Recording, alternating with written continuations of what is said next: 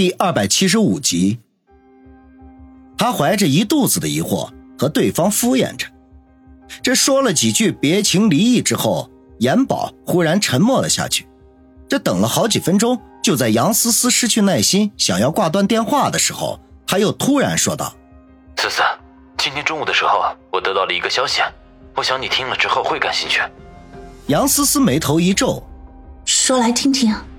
几年都没有联系过的老同学忽然来电，又神神秘秘的说得到了一个消息，这使人听起来有种阴谋的味道。你还记得高老师吗？就是高二下学期过来的那个。严宝沉声的问道。听到高老师三个字，杨思思的身体猛然的打了一个战栗，这仿佛触动了身体里某一根神经，身子情不自禁的颤抖了起来。他脸色苍白，呼吸急促。摇晃了几下，一屁股坐在了床上。我记不起了。杨思思颤抖的说道：“思思，他死了，昨晚在家被人谋杀了。”这严宝没有理会杨思思的话，而是继续的说：“什么？”杨思思再吃一惊，心脏“通”的一声就窜到了嗓子眼儿了。死了。那个魔鬼死了！天哪，他死了吗？他死了吗？一个疯狂的声音在杨思思的脑海里徘徊，泪水像断了线的珠子，扑簌扑簌的顺着脸颊滑落。她的灵魂仿佛被什么东西都一瞬间抽走了一般，那一直埋藏在她心底的噩梦终于被打破了，一片片支离破碎的片段。被一个巨大的漩涡彻底的吸入其中，然后轰的一下，所有的一切陷入到了空白当中。在这一瞬间，他以为时间静止了，连地球都停止了转动。思思，你还好吧？严宝一句担心的询问，瞬间将他拉扯回到了现实。他喜极而泣，泪眼婆娑，哽咽的说道：“我，我没事儿。”我很好，你这是从什么地方听到的？咱们高中同学张鹏毕业回县里工作了，而且还在刑警队。今天天没亮就接到高老师邻居的报案，他是第一时间赶到现场的。据说场面很血腥，高老师是被人割喉致死的，不过临死前好像还受人暴打过。另外，在他家的电脑里还发现了上百部。说到这里，严宝忽然停了下来。杨思思听到“视频”两个字，顿时愣住了，刚刚放松的神经又紧绷了起来。她有种极其不好的预感，担心的问：“什么视频？”这个，哎，有些不好说。其实，都是高老师自己录制的。总之就是那种视频，里面有很多女学生被他那个的。严宝支支吾吾的说。这杨思思感觉脑袋轰的一声，颤抖的问。那，你知道那些学生都是谁吗？这个，我听老张说，都是高老师这几年教的学生，不过没有咱们那届的。哎，真没想到，我们曾经很尊敬的老师，居然是这样的人。严宝说道。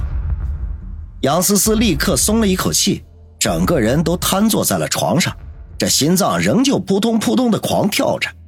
啊，其实我打电话给你。不光是想告诉你这件事儿，我打算元旦的时候回县里搞个同学聚会，咱们这些同学一晃也好几年没见了，得联络联络感情。严宝吐了口气，转到另外的话题上。元旦同学会，杨思思嘀咕了一句。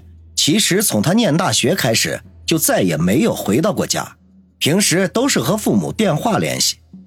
他不是不想回家，而是因为恐惧，他害怕那个人还会找到他的头上。他再也无法承受另外一次的打击了，可是现在不同了，那个人死了，所有的威胁解除了，他无需再提心吊胆，可以回家了。好吧，我会安排好工作时间，准时参加同学会的。杨思思沙哑的声音说：“那好，等见面时再聊，我很期待啊。”严宝暧昧的说道。杨思思呵呵一笑，说了一句：“再联系。”便挂断了电话，然后呆坐在床上，陷入到了久久的沉思当中。不知道何时，外面响起了敲门声。杨思思收回了心思，起身去开门。打开门，只见王宇笑嘻嘻的站在门口，手里头还提着冒着热气的早餐。Hello，美女，起这么早吗？王宇打了个招呼。一大早你怎么来了？杨思思吃惊的说道，慌乱的擦了一下脸上还没有干去的泪痕。王宇呵呵一笑：“杨经理最近工作那么辛苦，我当然要慰问一下喽。”哼，买几个包子一碗粥就叫慰问啊？糊弄鬼呢？杨思思撇撇嘴，转身坐了回去。她刚刚起床，只是穿了一件薄薄的睡衣。这从后面隐约可以看到她的身体玲珑的曲线，或许是常年穿高跟鞋的缘故，这走起来摇之摇曳，带起一阵风情。王宇跟了进来，目送他回到卧室，砰的一声将门给关上了。王宇耸耸肩，拿着早餐去了厨房，找了盘子和碗，将包子、米粥装好，放在餐桌上，等着杨思思出来。这心中啊，暗暗的松了口气。看来杨思思已经知道高林的事情了，这刚才脸上的泪痕就是见证。干掉高林之后的事情都是老段一手安排的，他不愿意去追根问底。总之，事情大功告成那就可以了。至于他录下的那段视频，原本是打算给杨思思过目的，不过在老段的提议下，半路就给删除了。有些事情啊，还是不告诉杨思思的好。杨思思在卧室里磨蹭了半天，这才推门出来。她已经换了一身家居服，长发也挽成了一个髻，露出一截白皙的脖颈来。坐在餐桌前，他夹起来一个包子，咬了一口，然后皱着眉问：“你不吃早饭，看着我干什么？”思思，你真美。王宇赞叹道。杨思思白了他一眼，酸溜溜地说：“恐怕没你那位林大明星美吧。”王宇一愣，心说：“他怎么知道林雪飞的呢？好像他不应该清楚这件事情吧？”看他意外的表情，杨思思撇撇嘴说道：“别猜了，是小新告诉我的。还有什么紫霜大小姐、锦花叶美女、白衣天使王护士、侠女孙卫红，哼，再加上一个芳心姐姐，你身边的女人可真够多的啊！”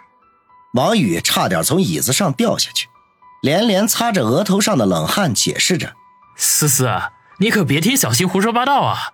你也知道的，他就是喜欢满嘴跑火车，说话不着调。”杨思思哼了一声，打断了他的话头：“你不用解释了，我也懒得听。”思思，我……王宇心里头对王鑫已经恨到了极点，发誓今晚回家非得好好的教训一下这个家伙。明明在他这里勒索了不少的好处，居然还敢出卖他！杨思思脸色一暗，叹了口气，小声的说：“王宇，我知道，像你这样的人，身边不可能只有一个女人的。从你建立朝阳公司的那一刻，我心里头就清清楚楚的。说实话，背地里我生过气，发过火。”也吃过醋，可是那又能怎么样呢？谁叫我遇上你了呢？这也许就是命中注定的吧。听杨思思说的悲切，王宇心中无比的怜惜，绕过餐桌，坐在了他的身边，抱住他的纤腰，在他耳边柔声的说：“思思，不管我身边有多少女人，请相信我，我是爱你的，是发自真心的。”哼花言巧语，杨思思嗔怒地说了一句，可是却任由王宇抱着自己。王宇心头大喜，如果换成以前的杨思思，一提到其他女人，那早就打翻了醋坛子，非得跟他大闹一通的。可是现在却温顺的如同一只小绵羊，爱他之心更深。这温柔顺从的女子，从来都是最讨男人喜欢的。